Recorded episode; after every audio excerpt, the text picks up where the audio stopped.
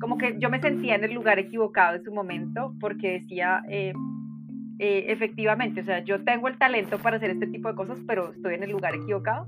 Y desde ahí yo seguí como trabajando y explorando diferentes industrias, siempre como buscando cuál es la idea del millón de dólares, por decirlo así, o sea, cuál es la idea del millón de dólares en la cual tú vas a poder eh, desarrollarte y poder trabajar.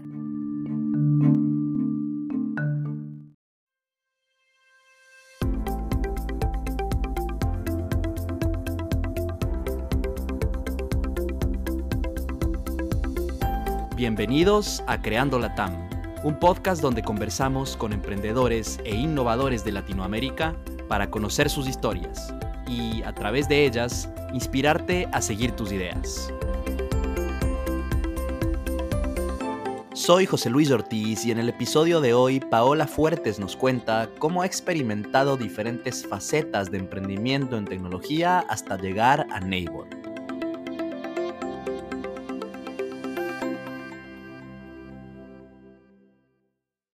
¿Eres founder en Latinoamérica o simplemente quieres conocer más sobre cómo funciona el mundo de venture capital en la región? Te tengo buenas noticias. Mi amiga Natalia González de Upload Ventures empezó un newsletter llamado La Neta del VC, donde puedes aprender todo acerca de cómo piensan los VCs y en verdad todo lo que necesitas saber. Te dejo el link en las notas del episodio.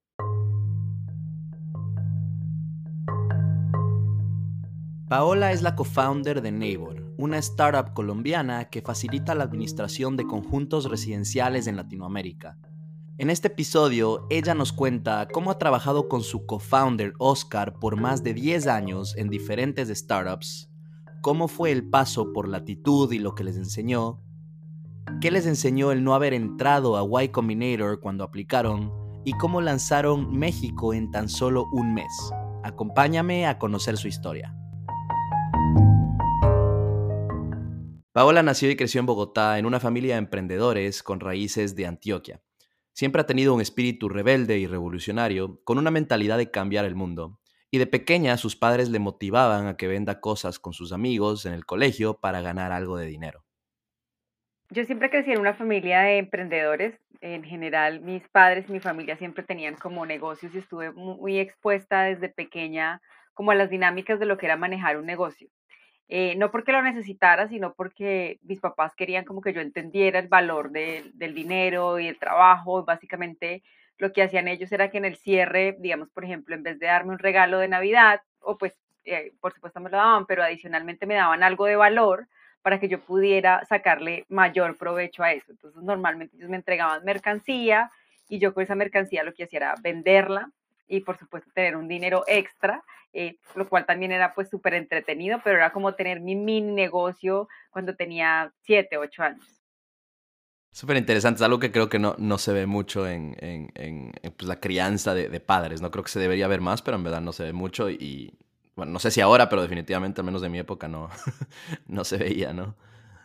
Así que eh, muy, muy interesante. ¿Desde, ¿Desde, qué, o sea, a qué edad te acuerdas que vendiste o, que empezaste a hacer esto?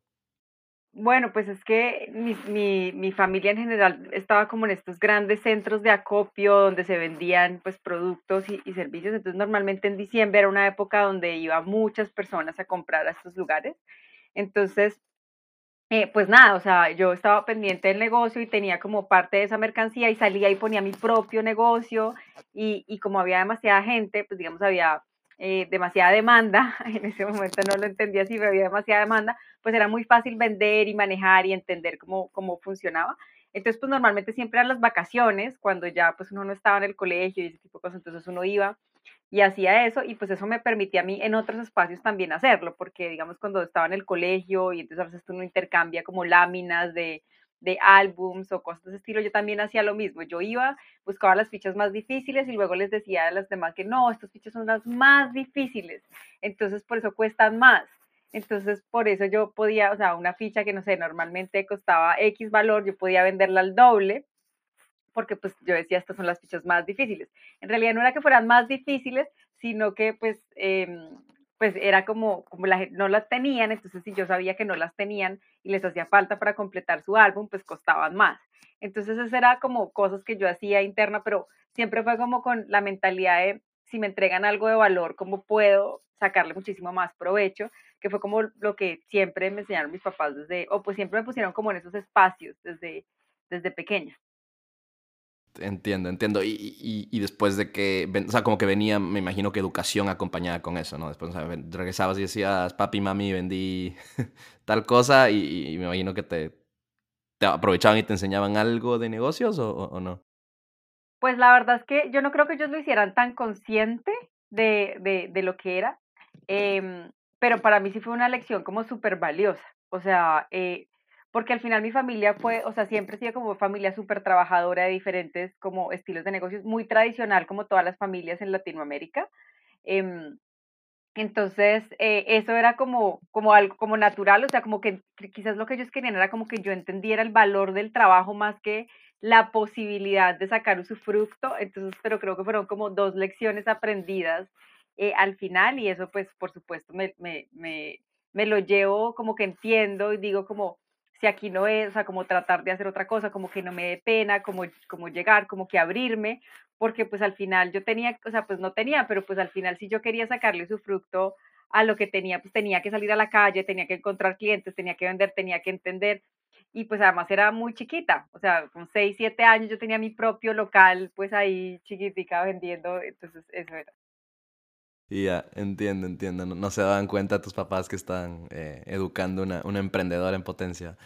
Eh, ya unos años después, Pau, en, en la universidad, eh, sé que querías estudiar química, lo, cual tal vez a primera vista parecería no, no, no, no tan lógico después de, de, todo lo que nos cuentas, que tal vez pudiera haberte orientado más hacia, hacia algo más de emprendimiento o administración. Eh, pero bueno, quería estudiar química, finalmente no se pudo y, sé que terminaste estudiando ingeniería en sistemas. Eh, cuéntanos por qué, pues por qué este cambio y cómo fue tu vida universitaria. Pues mira, yo efectivamente quería estudiar química pura, eh, primero porque me gustaba mucho la medicina en general, pero no quería, o sea, me gustaba como transformar la vida de las personas o pensar en que podía hacerlo, pero no me parecía tan increíble como esa parte de atender pacientes sino realmente pues yo quería estar como en el detrás em, de, de, cámaras, por decirlo así, y esa parte pues era la que me apasionaba y por eso quería estudiar química, eh, química pura, y básicamente. Entonces, en ese momento yo quería, eh, o las universidades a las que yo quería aplicar pues eran súper competitivas, además porque para ese momento pues mi presupuesto eh, me permitía como aplicar solo a estas universidades. Entonces, normalmente esa universidad en la que yo quería estudiar química, eh, pues tenía un examen de admisión, tú dices el examen de admisión, no te daban como el feedback de por qué sí o por qué no. Em, y pues finalmente e, era muy competitivo realmente eh, estar ahí, no lo logré, pero entonces había otra universidad en donde eh, seleccionaban, o sea, se presentaban 10.000 personas y seleccionaban los 100 mejores exámenes de estado. Y dentro de esas, pues ahí yo apliqué, o sea, ahí pasé, entonces pasé, esa era como computer science y la otra era eh, química pura. Realmente, pues eh, yo empecé estudiando eh, computer science más por casualidades de la vida que porque realmente yo lo hubiera escogido. Em, la verdad, yo no sabía que había sido tan suertuda, por decirlo así, porque yo no me imaginaba en ese momento cómo digamos, esa misión inicial que yo quería de realmente transformar la vida de las personas, pues también lo iba a poder hacer como desde esa otra perspectiva y, quizás eso resonaba más en lo que yo era, que quizás hace momento no entendía. Entonces empecé estudiando em, eh, ingeniería de sistemas en ese caso. Para mí al principio fue muy complejo porque era un, o sea, yo acababa de ser eh, admitida con los 100 mejores exámenes de estado y eso significaba que muchos de ellos habían sido pues eran brillantes y habían tomado la decisión de estudiarlo. Eh, y para mí pues era como casualidad y no, no, estaba como al nivel de ellos, entonces era muy desafiante en sus inicios porque yo decía, wow, o sea, no estoy aquí y esta gente es súper buena y yo venía de ser la mejor en todo para llegar a ser un promedio, y cual eso pues a mí no, no, no me interesaba, no, no me gustaba. sí, em, como que te pegó, me imagino. Claro, entonces ahí encontré como un, un, equipo de TX, que era como el, el, grupo Linux de la universidad en ese momento, eso era súper incipiente, eh, pero pues yo encontré como un espacio, porque en, ese lugar no habían preguntas tontas, porque pues en ese momento había era un full Unix o todavía no existía Ubuntu, que es como una distribución que luego pues salió y democratizó un poco más eh, lo que era Linux, entonces yo tenía que entender como las raíces de cómo funcionaba un sistema de cómputo o un sistema de redes y en general para poder hacerlo. Y eso pues realmente me ayudó muchísimo en mi carrera porque el, poder entender cómo desde las bases luego me permitió ir siendo, o sea, eh, tener un gran desempeño en mi carrera y realmente eh, ya, digamos, estar como muchísimo más al nivel de mis compañeros y por supuesto poder ser una de las mejores de mi clase, que era lo que yo siempre perseguía. Eh, porque pues a mí, si a mí me gusta estar en los lugares porque yo quiero pues hacerlo muy bien, ¿sí? Entonces, em, eh, ahí, esa fue mi carrera, ahí aprendí muchísimo, estuve como en muchos espacios, por supuesto fue un gran camino del lado del open source en, en ese momento. Eh, porque pues era algo también que me apasionaba, o sea, era cualquier cosa que tú hacías impactaba a millones de personas, estabas conectada con un montón de personas en el mundo, en ese momento em, era, digamos, como una causa que agrupaba a muchas personas, entonces eso fue como súper atractivo. ¿Cómo, o sea, junto con esto, cómo fuiste, digamos, un poco haciéndote a, la idea de que, de qué será tu vida ahora, ¿no? Ingeniería en sistemas y como que en verdad otro tipo de, de, de, ocupación más o menos, ¿no? De lo que tenías de mente con química o incluso con cualquier otra cosa. Yo eh, cuando empecé a entender muy bien cómo funcionaba y cómo se podían como ajustar las cosas, empecé a darme cuenta que era muy buena para esto. Entonces ya cuando tú eres muy bueno en, en lo que estás haciendo, pues eh, empiezas a ver como que es muy fácil cambiar las cosas o adecuarlas o resolver un problema. Entonces, a mí eso pues realmente me hacía sentir muy cómoda, como que decía, ok, quizás en su momento no fue mi primera elección, pero realmente soy muy buena, me gusta, entiendo, y además que yo había tomado un camino totalmente diferente, porque digamos que en relación a, mis compañeros, eh, ellos habían tomado un camino diferente en relación a cómo entender esta, eh, digamos como que lo que era computer science en su momento, eh, y yo me había ido como a las full raíces, o sea, hacer las cosas desde cero, sin interfaz gráfica, con líneas de comandos, o sea, como, como temas súper eh, en, la base de lo que era la computación. y entonces eso me, me, parecía demasiado atractivo, además que me encantaba porque estuve expuesta, el hecho de estar en estos grupos, em, lo que hacía era que la universidad permitía traer, por ejemplo, trajo a Stallman, que Stallman fue el, el creador de, de, software libre. Entonces yo tenía la oportunidad de sentarme y charlar con Stallman y tener las discusiones con él. Em, también tuve la posibilidad de trabajar en proyectos como el primer, eh, como el primer iPhone open source que se llamaba OpenMoco con, con Shan en, en, en Taipei. Y entonces yo, el hecho de poder estar tan expuesta a, y, y, que era como universal ese lenguaje en el que, en el que tú, la tecnología te hacía universal, Mm, eso realmente fue lo que hizo mucho eco para mí. Entiendo, entiendo. Eh, interesante eh, eh, ese concepto ¿no? de, descubrir que uno es bueno en algo que, que, nunca antes hubiera imaginado, ¿no? Y que simplemente se te cruzó por el camino. Creo que eso, eso pasa mucho en la vida. Bueno, cuéntanos entonces qué hiciste después de, de graduarte de la universidad. o sea, ¿Empezaste carrera en, algo de ingeniería en sistemas? ¿Qué pasó? Una vez yo me gradué, pues yo siempre quería como cambiar el mundo, siempre he estado como en la posición de cambiar el mundo y empecé como con mis primeras, quise empezar mi primera empresa en ese momento. En ese momento, por supuesto, era muy joven, desconocía muchísimas, muchísimas cosas y empecé mi primera empresa de seguridad informática, que lo que buscaba era como encapsular en, una, en un dispositivo todos estos temas de seguridad que una empresa necesita, un firewall, un proxy, un montón de cosas eh, que tú necesitas ahí. Y mm, empecé con cuatro compañeros de la universidad pero al final esa empresa fracasó, fracasó porque, em, pues por varias cosas. Pues uno, porque nosotros en ese momento no entendíamos, eh, pues pensábamos que lo que nosotros veíamos era el mundo completo y pues ah, realmente habían muchas más otras soluciones, otras personas habían pensado en eso, ya habían otras alternativas. Em, en ese sentido, eh, el tema de seguridad en su momento el mercado no estaba tan preparado, no le parecía algo tan relevante, etcétera. Entonces era como que no era el momento y además segura, habían ya muchas soluciones mucho más avanzadas de lo que nosotros teníamos. Entonces esa empresa fue como un fracaso en, su momento, pero aún así yo quería seguir eh, en, el, en el tema de emprendimiento. A mí me encantaba, yo tuve la oportunidad en Colombia, existía un, o existe todavía un clúster de empresas de software que se llamaba Parquesoft. y en ese momento tenía 1.700 personas en un único lugar trabajando full en términos de experiencias creativas y era muy temprano porque pues estamos hablando de que eso era 2001, 2002, eh, 2011, 2012 más o menos, perdón. Y eran demasiadas personas como con sus propias empresas y sus cosas y yo decía, no, eso también se puede hacer. Entonces, eh, con ese chip, pues ahí fue que decidí eh, emprender, digamos, como otras compañías y mantenerme como en esa línea. Volvamos un poco primero al punto de te graduaste y empezaste esta, esta empresa de seguridad informática que al final eh, pues fracasó. Fue algo de como que tenías claro que, que, pues no ibas a trabajar para alguien, ibas a emprender enseguida, fue simplemente se dio, o sea, cuéntanos un poco ese, ese, primer eh, encuentro que tuviste con el emprendimiento y si fue algo como muy planeado o si simplemente fue casualidad del destino.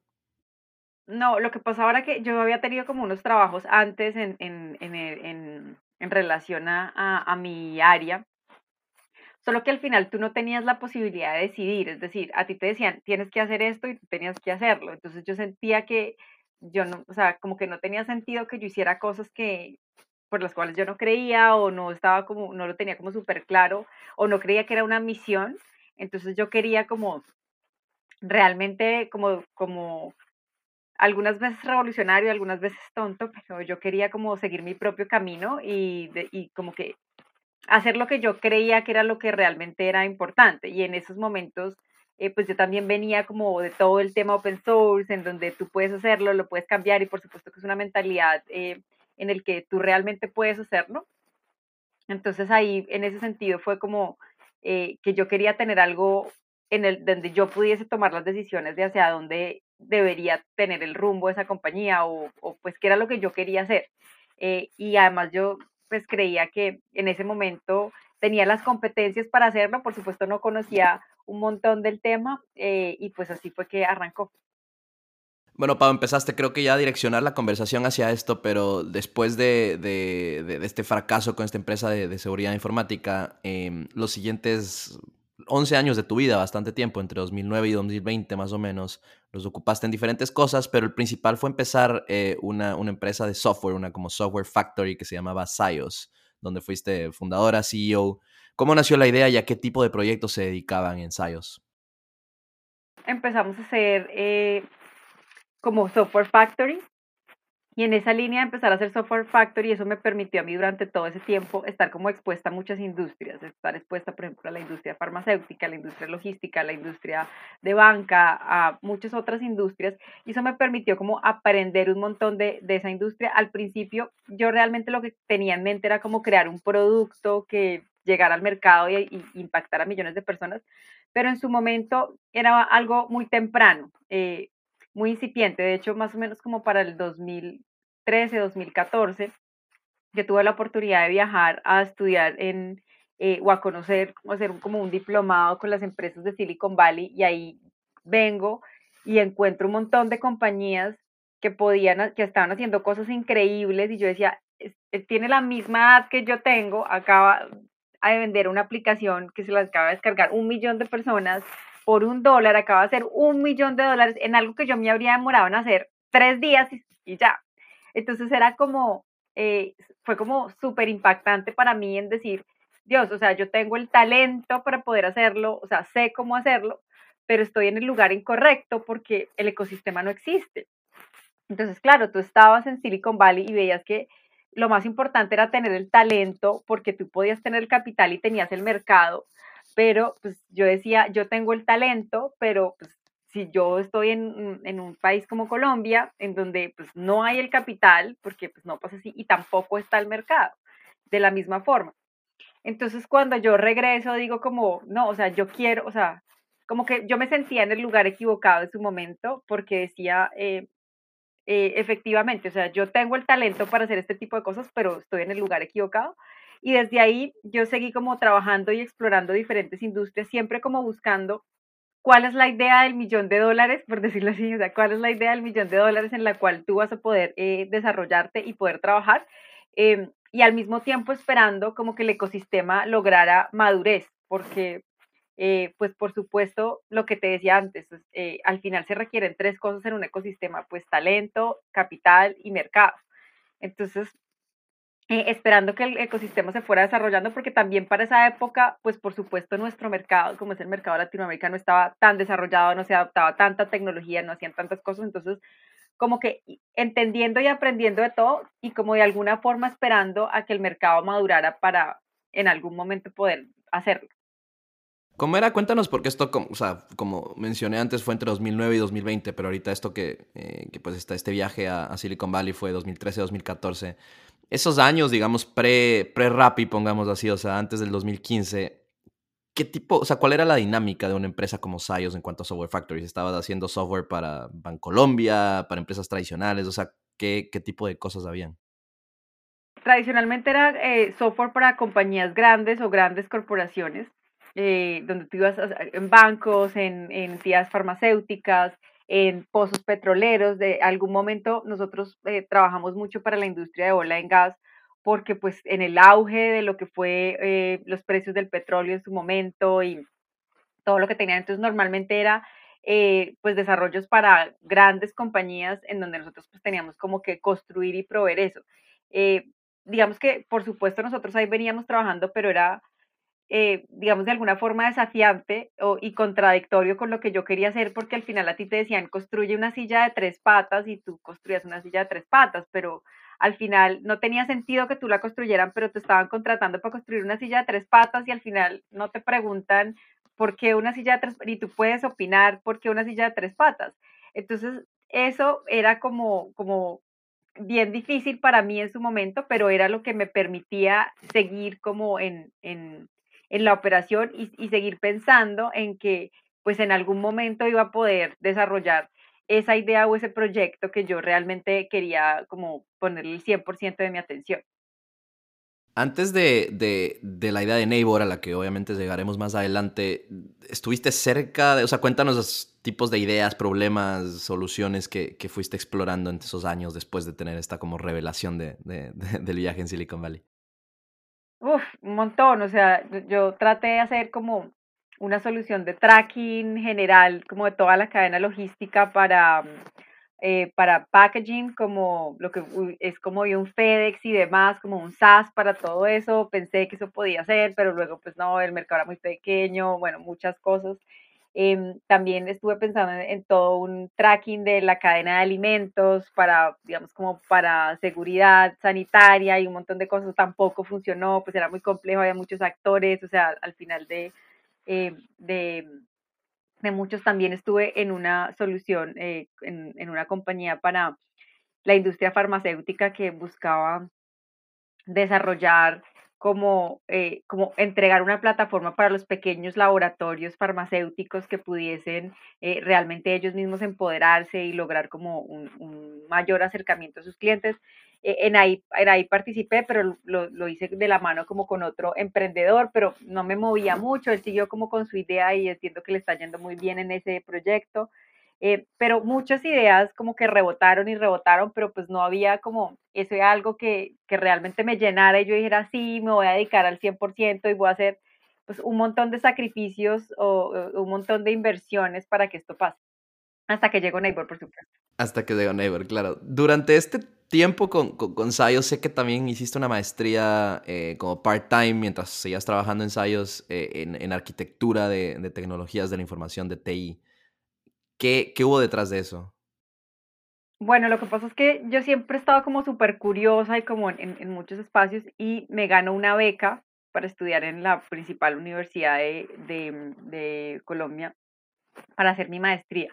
Entonces yo, bueno, pues eh, me, me, parece genial, eh, me encanta pues poder hacerlo. Entonces al ganarme la beca, pues empie, em, empiezo a hacer este, mm, esta maestría y aquí me empiezo a dar cuenta de muchas cosas que yo había vivido como en mi pasado y era como que había un gap importante entre lo que eran esos métodos de negocio, como que alguien te propone algo imposible de lograr, eh, pero no es capaz de comunicarse a los equipos técnicos y el equipo técnico de alguna forma eh, no se lo están comunicando de la forma correcta, ni entiende, ni se conecta con el propósito y por ende, pues sencillamente, como yo te decía antes, le dicen, haga una silla de tres patas y hace una silla de tres patas cuando él puede decir, no tiene sentido hacer una silla de tres patas, eh, hagamos solo un cojín eh, que haga X cosa, ¿sí? Pero había como esa desconexión en ese puente ahí empiezo a darme cuenta que, pues, por supuesto, me interesa muchísimo más los temas de negocio y empiezo a descubrir lo que en su momento era producto. Em, y entonces ahí em, se empiezan a llenar como muchos gaps porque a, previo, como pues te contaba antes, yo había hecho como muchas soluciones en el que al final era una pieza de ingeniería, pero que nadie la usaba.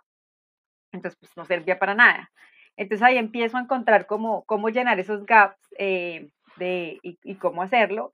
Eh, y ese fue como mi paso por la maestría y, y ya de ahí pues empiezo a buscar y empiezo a entender que ese es un gran valor que traigo yo a la mesa y es eh, poder entender muy bien al equipo técnico, pero también poder entender muy bien una estrategia de negocio y hacer ese puente. Entonces, eso es lo que trae como esa maestría para mí.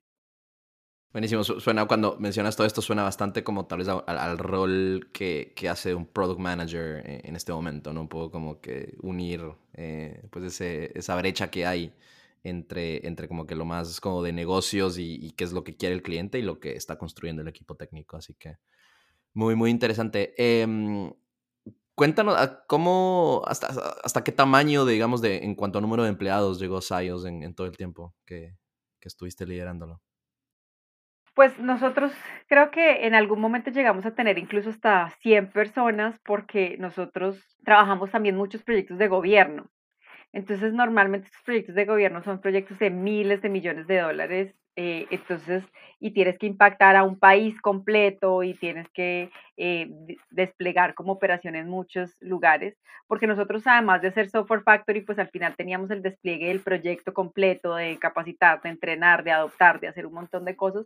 Entonces, cuando venían estos proyectos, principalmente cuando eran de Estado, pues eso implicaba pues que tenías muchísimas personas y pues además... Eh, pues la complejidad de ejecutar en diferentes regiones del país al mismo tiempo, en, en, en, super ciertos cortos periodos, así que esa fue, llegó a ser una empresa más o menos de unas 100 personas en diferentes lugares como para poder ejecutar y además que nosotros no solo atendíamos proyectos, digamos, de nación, sino que en algún momento pudimos llegar a tener eh, proyectos, eh, digamos, en Chile, en Costa Rica, en otros, en otras latitudes, digamos, en Latinoamérica, y pues eso pues implicaba que nosotros tuviésemos como que mover el equipo y era como un equipo variante más o menos en esas dimensiones.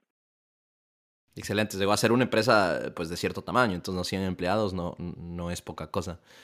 Bueno, antes, antes de, seguir con la historia, Pau, y, y, ya entrar a hablar un poco sobre cómo, cómo surgió la idea de Neighbor como tal, eh, algo, algo que creo que es importante también hablar es, es de Oscar, que, quien es tu co-founder ahora, pero pues no solo es tu co-founder, sino que ha estado presente en tu vida ya durante mucho tiempo.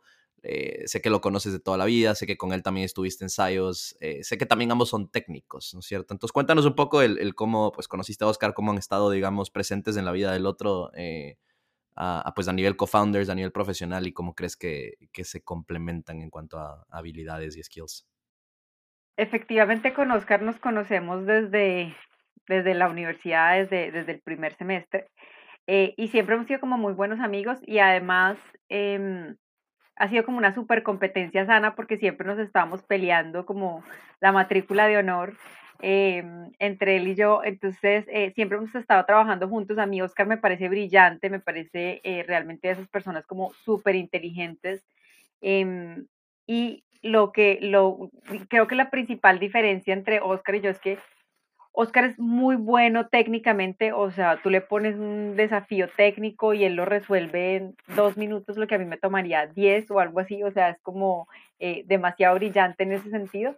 Y yo creo que lo que yo pongo a la mesa es como entender y, pone, y entender por qué estamos haciendo esto, cuál es el desafío, eh, por, qué, por, por, qué esto generalmente crea valor, eh, ¿por qué hacemos esto y no hacemos lo otro? ¿sí? Entonces, eso ha sido muy positivo y particularmente lo que hemos trabajado juntos, porque yo siempre digo, mira, mi misión en este equipo es al final llevarte a resolver el problema correcto y tu misión en este equipo es resolver el problema bien, ¿sí? Entonces, esas son como las dos misiones que, que siempre, o sea, como trabajamos nosotros de, de, esa forma. Y el hecho de que también yo tenga como ese background técnico me permite muchas veces proponer soluciones que a veces no estaban pensadas, como de, no, es que esto se puede hacer porque es que podemos utilizar esta tecnología por tal cosa. Y por eso yo siempre digo que, que como te decía ahora, mi misión es resolver, es llevarlo a llevar el equipo a resolver el problema correcto y la misión de Oscar es siempre resolver el problema muy bien. Entendido, me suena como a una dinámica más o menos como de, de, Head of Product y como Head of Technology o como CTO, ¿no es cierto? Como más CTO, tal vez Oscar más técnico y tú más como de, de, lado de producto, pero que también obviamente tienes tu, tu background fuerte técnico, ¿no? Así que una excelente combinación. Bueno, ahora sí empecemos a hablar de Neighbor, Pau. Sé que, bueno, nos has comentado que empezaste a, explorar diferentes ideas después de volver de, Silicon Valley en ese viaje. Eh, y hacia finales de 2019, eh, esta idea de Neighbor empieza a cocinarse dentro de SIOS, ¿no? Como un side project, como uno de los muchos que se te ocurrieron en esos años. Primero explícanos qué, qué es Neighbor eh, y luego cuéntanos de dónde salió la idea, cómo se te ocurrió, o tal vez mejor primero cuéntanos cómo salió la idea y luego sí cuéntanos qué es, pero, pero sí, empecemos a hablar de Neighbor. Bueno, pues pasa que yo me independizo y me voy de la casa de mis papás a vivir sola. Eh, y en este momento, pues cuando yo me voy a vivir sola, pues veo, eh, pues yo venía a vivir en casas y cuando tú vives en casas, pues todo el mundo conoce a sus vecinos, uno tiene como la independencia de su casa, de un montón de, temas, pero cuando te vas a vivir como en comunidades o agrupados, pues ya no tienes como los mismos derechos y las mismas cosas. Y cuando yo llego, eh, pues fue como para mí como súper chocante de que pues primero no me pudiese conectar con todo el mundo, o sea, como que no fuera tan fácil con, mm, pues llegar y tener estas opciones. Y lo segundo era que la administración o la gestión de esa comunidad, pues no, pues era, o sea, como que funcionaba como si fueran años 20, o sea, con toda la tecnología que había, yo no podía creer que eso, que eso fuera tan ineficiente. Eh, y eso redundaba al final en que para, para las personas que compran un apartamento o que compran una casa, pues es su mega inversión de la vida, o sea, es, es, un gran paso. Y pues eso requiere que pues se administre bien y se maneje bien eh, para que al final su inmueble no pierda valor. Pero cuando esas administraciones y este tipo de cosas no pasan y son tan ineficientes, pues inevitablemente eso empieza a causar muchos problemas. Entonces, eh, yo ahí sentía como que, pues que ahí había como un gap que yo podía resolver. Inicialmente yo pensé más en el tema de comunidad y que, ay, no, genial, un portal donde la gente se pueda conocer y pueda hacerlo. Y empezamos a hacerlo, pero eso fue un fracaso. A nadie le interesaba conocer a su vecino, a nadie le importaba conectarse, a nadie le importaba nada. Pero pues ahí entonces nos dimos cuenta eh, o pues digamos que dentro de las fricciones y, de las cosas que yo tenía como usuario final, que era el tema del pago, y dentro de las fricciones que también había para, digamos, la comunidad y era no tener los recursos suficientes para garantizar que ese inmueble iba a estar en las mejores condiciones, em, pues yo veía un montón de oportunidades, además que yo venía también de haber trabajado en muchos proyectos en banca y entendía que eso se podía simplificar súper rápido, o sea, que no entendía dónde estaba el gap eh, y por qué, porque estábamos operando de forma tan ineficiente. Entonces ahí empiezo como a, de ahí surge y ahí empezamos como a eh, tener como esos primeros eh, pilotos, ese primer inception de lo que era Neighbor. Bueno, entonces, ¿qué, qué, qué es Neighbor y qué, qué, empezó siendo en ese, en ese entonces? En Neighbor, mira, en Neighbor estamos creando un ecosistema de vivienda que parte por resolver una necesidad puntual que es la de la administración de condominios. Normalmente cuando tú vives en un condominio tienes que pagar una cuota de mantenimiento mensual y esa cuota de mantenimiento mensual se usa para que el edificio funcione correctamente. Lo que hace Neighbor es que le entrega una app a cada una de las personas que viven en esta comunidad para que puedan pagar y estar atentos de todo lo que pasa en su condominio, eh, reparaciones, reservas, control de acceso, etcétera y a los administradores los provee con la tecnología para poder administrar todo esto de forma eficiente. Entonces, Neighbor es como ese sistema operativo que permite ejecutar correctamente como todo lo que pasa en un, en un condominio. Excelente. Y, me encanta el nombre, ¿no? Como la versión eh, latina en español de, de, la palabra en inglés de Neighbor. Entonces, esto, eh, o sea, la idea surge en el 2019 en algún punto, ¿no? Tal vez hacia finales, si, si no estoy mal. Sí, nosotros eh, antes de, de, hacer Neighbor, nosotros eh, hicimos como algunos proyectos y unos pilotos em, para poder probar si esa integración con la parte financiera, si eso realmente resolvía un problema, si esto realmente operaba. Y eso lo hicimos un poquito antes del 2019. En el 2010 nosotros tomamos tracción de forma importante, aprendimos muchas cosas en esa tracción que nosotros habíamos logrado, de cómo debería ser el modelo de negocio, por dónde generábamos más valor, cómo los clientes estarían dispuestos a pagar y, tener una solución de este estilo. Y ya cuando como que logramos como hacer ese MVP y tenerlo claro, pues es que decidimos eh, crear, constituir una compañía que se llamara Neighbor, abandonar todo lo que habíamos hecho atrás y decir, bueno, ahora aquí cerramos como todo lo que habíamos venido haciendo atrás y vamos a empezar con una nueva compañía que se llama Neighbor. Em, y de ahí pues es que nace Neighbor y ya empezamos como con esos aprendizajes de ese piloto que hicimos, em, que, que, logró mucha atracción, eh, lo que es hoy Neighbor. Pues en ese momento decidieron básicamente dejar SIOS o cerrar SIOS y, pasar a estar full time con Neighbor.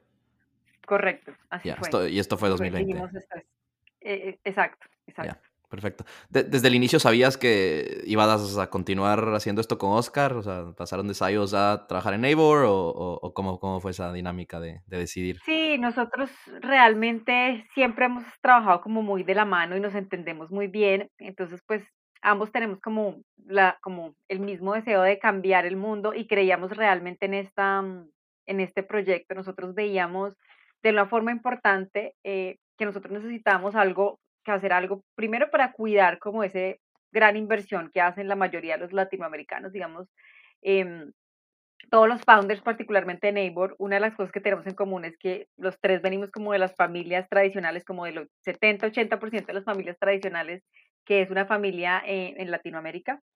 Y para nosotros, por supuesto, entendemos el valor de tener esa primera vivienda y lo que implica cuidar esa vivienda. Y hoy al final hay muchas soluciones que te llevan a tener la primera vivienda, pero ya cuando tú estás ahí, ¿cómo la cuidas? ¿Cómo la mantienes? ¿Cómo la haces? Y ahí era donde nosotros eh, queríamos entrar a jugar un papel importante y eso nos apasionaba de forma importante. Qué, bueno que obviamente esta, esta relación tan, tan fuerte de, de co-founders, de socios, de, de amigos se, se mantenga a, lo largo de diferentes empresas, años y todo, ¿no? Como que qué chévere poder tener alguien así en, en, en, tu vida. Eh, siguiendo entonces, Pau, con la historia, unos meses después de, de, empezar, eh, no sé si fue antes o después de que ya decidan, decidieron 100% dedicarse a Neighbor, eh, sé que Kate Castillo, que también es tu prima, se unió al equipo como co-founder y como CEO. Em, cuéntanos qué, qué, hubo detrás de esta decisión que tomaron tú, tú y Oscar. Pues mira, nosotros empezamos como con Neighbor y decidimos aplicar a YC. Y al aplicar a YC, pues nosotros la verdad no esperamos que fuéramos a pasar. Cuando nos llega el correo de mm, la idea parece prometedora, entonces queremos verlos en Silicon Valley. Y nosotros como, ¿qué? O sea, como eh, al final esto es prometedor. Entonces para mí era como volverme nueve años atrás y decir lo que yo quería hacer, pues parece que se va a poder hacer. Entonces, eh, como que vamos y hagámoslo, pero pues para nosotros realmente aplicamos con pensar, o sea, ni siquiera miramos la fecha, ni estábamos pendientes, o sea, porque normalmente cuando llega, todo el mundo está pendiente cuando es el día que YC dice si te va a aceptar o no, pero nada, cero. Yo miré ese correo como seis días ¿Ese correo fue ya la aceptación como tal o la invitación a entrevista? No, fue la invitación a entrevista, ese correo fue la invitación a entrevista. Y entonces eh, nosotros dijimos, no, esto, pues esto parece prometedor, entonces eh, nos agendamos, pero ya teníamos que prepararnos y yo no tenía el detalle de lo que había sido, pues todo el tema de, cómo era YC, entonces le digo a Katy como, Katy, ven, ayúdame, o sea, necesito prepararme, necesito hacer esto, pasamos y ya, no, genial, fantástico. Entonces, Katy nos empezó a ayudar un montón a prepararnos. Finalmente nosotros vamos a la entrevista y cuando vamos a la entrevista, pues yo me doy cuenta de que habían muchas cosas eh, que yo no estaba viendo, muchos temas de negocio que yo no tenía claros. Eh, y pues nosotros no pasamos en, en, ese, en, ese, en esa entrevista y de ahí nos damos cuenta de que necesitamos a alguien en el equipo que tenga esa visión y que tenga sus conocimientos, porque por supuesto nosotros podíamos aprenderlo, pero nos iba a tomar demasiado tiempo. Entonces decíamos, no, y, la persona perfecta para esto es Katy, pero pues traernos a Katy era, era nuestro primer big key hire de Neighbor entonces, ¿cómo nos íbamos a traer a Katy? Pues porque Katy eh, venía de trabajar, estaba liderando toda la operación para América Latina en Miami, estaba haciendo un montón de cosas y pues cómo la traíamos a algo que pues que no sabíamos si iba a funcionar o no iba a funcionar y, y pero yo sabía que Katy eh, tenía la misma, eh, como el mismo deseo de emprender una compañía y de cambiar el mundo, porque pues Katy, como tú dijiste, es mi prima y nosotros de chiquita teníamos los mismos temas, o sea, vamos a vender juntas las cosas, hacíamos todo, o sea, como que yo sabía que ella quería hacerlo.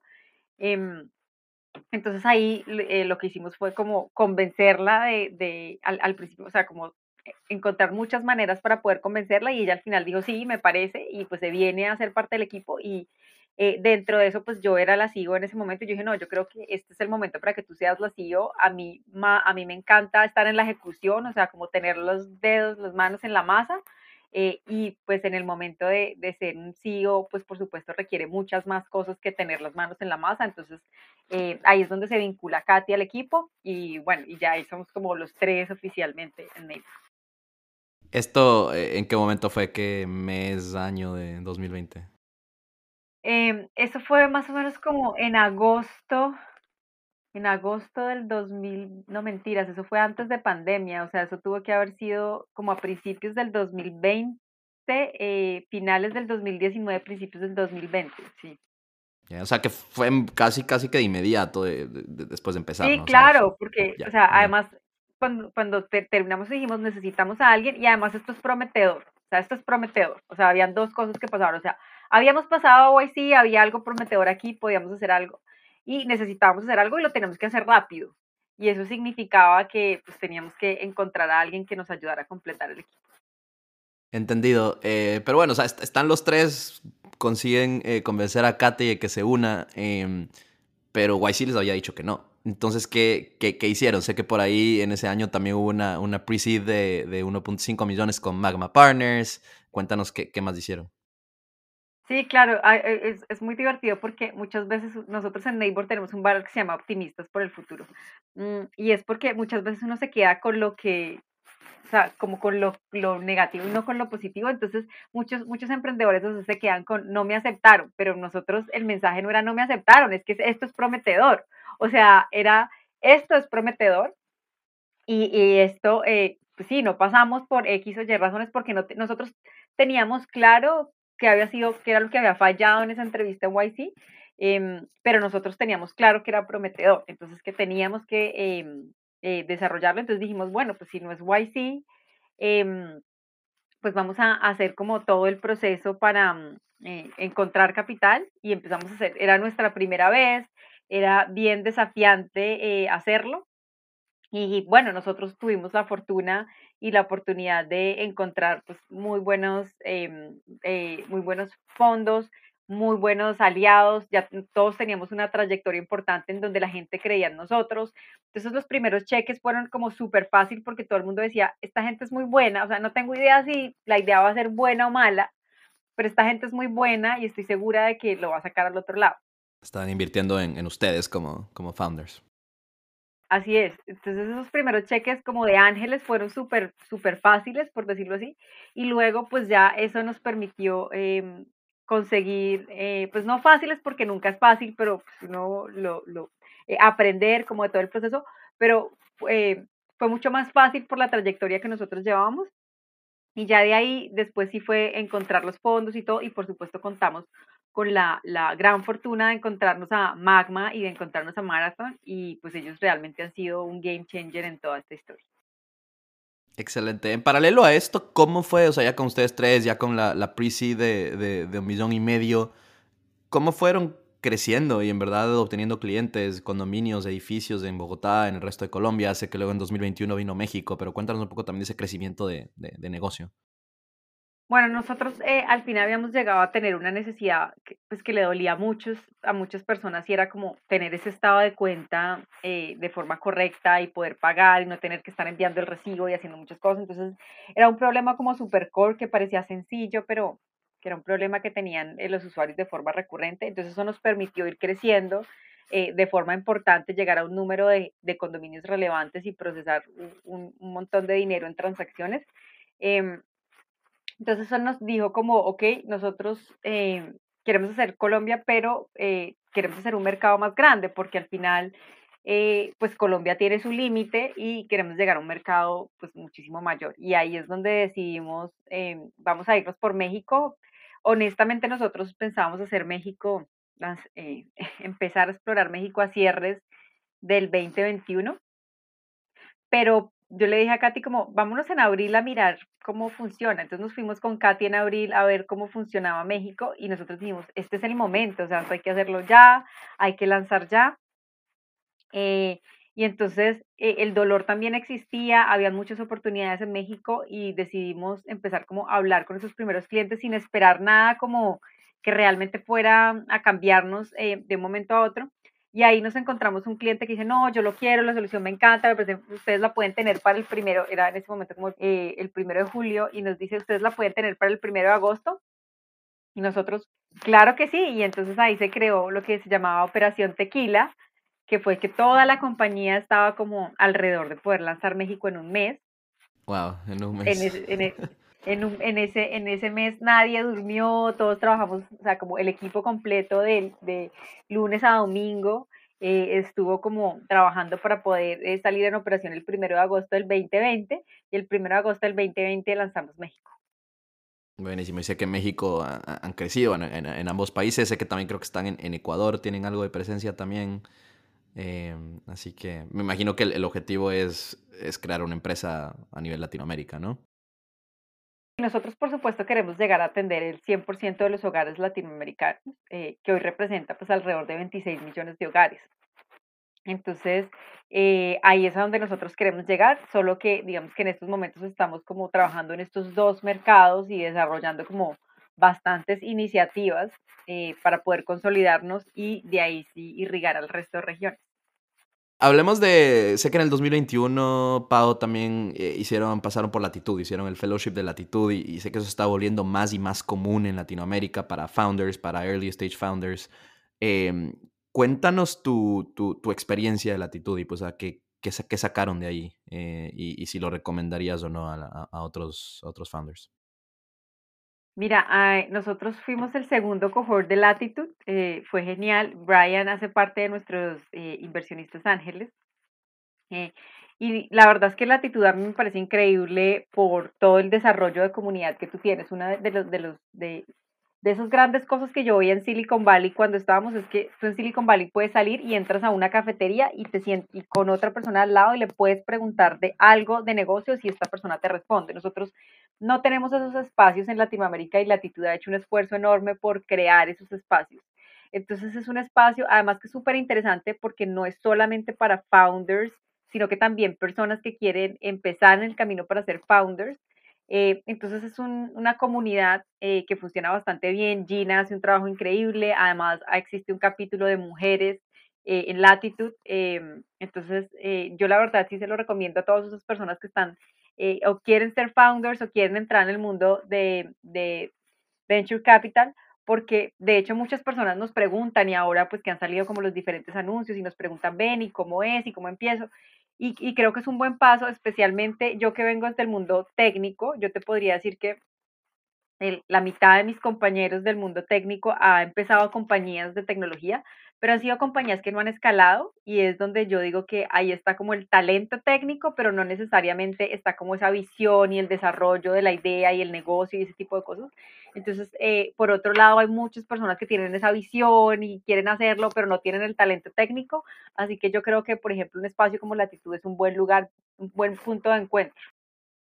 ¿Qué, qué crees que sacaron ustedes como, como founders eh, de, del programa? Pues muchas cosas. Uno, eh, por supuesto, el tema de la red, em, la comunidad que se gesta en, en Latitude es como súper importante, además que es, una comunidad de Give First. Entonces tú normalmente siempre estás entregando y estás recibiendo y la gente lo hace como eh, de la mejor forma. Entonces ese fue como uno de los, de los grandes temas. Por supuesto, todos los contenidos y todo lo que se da al interior de, de Latitude es súper importante y súper valioso. Entonces yo diría que a la fecha de hoy, por ejemplo, nosotros tenemos unos clubs de los que nos, unos breakfast clubs eh, en el que nos reunimos y conversamos y resolvemos temas y a pesar de que pues eso fue hace un año, como que seguimos todos como súper conectados con eso. Entonces yo diría que lo más valioso de Latitud en estos momentos es, por supuesto, su, su comunidad. Bueno, Pau, hablando un poquito sobre, sobre temas más recientes, eh, hace alrededor de un mes anunciaron una extensión de su seed de 3 millones y medio para un total de 5 millones que fue liderada por eh, SoftBank. Eh, y sé que fueron la, la, primera inversión de SoftBank para early stage en, en un país de habla hispana de Latinoamérica. Antes solo lo habían hecho para pues para Brasil. Em, es, un fondo bastante nuevo también. Hubo ciertas noticias hace, pocas semanas que no vamos a profundizar en este episodio. Pero sí, o sea, cuéntanos, cuéntanos cómo se dio eso y cuáles son los planes que tienen para 2022 y para 2023 eh, con Neighbor, de, con esta inyección de capital. Sí, primero nos sentimos eh, súper orgullosos eh, de, de, ese logro. Eh, fue un proceso bien retador, pero pues estamos muy contentos además de tenerlos en nuestro equipo porque realmente es, es un fondo que suma un montón, no solo por su capital, sino por todo el equipo que tiene detrás. Mm, los planes particularmente para Neighbor van a ser seguir consolidándonos en los mercados en los que nosotros estamos. Por supuesto, nosotros hoy tenemos un gran camino para recorrer y un gran market share que queremos cubrir entonces queremos consolidarnos en estos mercados y por supuesto seguir trabajando en todo el equipo que para nosotros es esencial eh, para poder lograr esas metas que ya de las series eh, siguientes en donde ya nos estamos visualizando. Excelente, les deseo lo mejor con, con, esos planes, Pau. Estoy seguro que van a seguir creciendo y consolidándose. Mucha suerte con eso. Te, te hago la pregunta eh, final que hago a todos mis invitados aquí en el podcast. Eh, ya para terminar, y esa pregunta es, ¿cómo podemos continuar creando en Latinoamérica y desarrollando el ecosistema de emprendimiento y tecnología? Pues mira, yo creo que lo que podemos hacer ahí es sencillamente abrirnos y, tener como esa apertura a compartir, a socializar en estos espacios y a dinamizar de que este tipo de cosas es posible. Yo creo que este es el momento perfecto, creo que el ecosistema está, el capital está llegando, el talento está llegando, el mercado se está abriendo, creo que, que como resultado de la pandemia, particularmente para este sector, es un boom de adopción y, de uso de tecnología. Entonces creo que en general es utilizar estos espacios y para los emprendedores que están en cualquier latitud, sencillamente alcanzarnos y conectarnos porque estamos sencillamente al, al, a la distancia de un chat. Entonces es abrirnos a estos espacios y realmente colaborar con, con todo el ecosistema para que cada día sea muchísimo más grande. Ella fue Paola Fuertes con la historia de Neighbor. Por favor, ayúdanos a compartir el podcast y darle una calificación de 5 estrellas para que más personas lo descubran y lo escuchen. Nos vemos en un próximo episodio.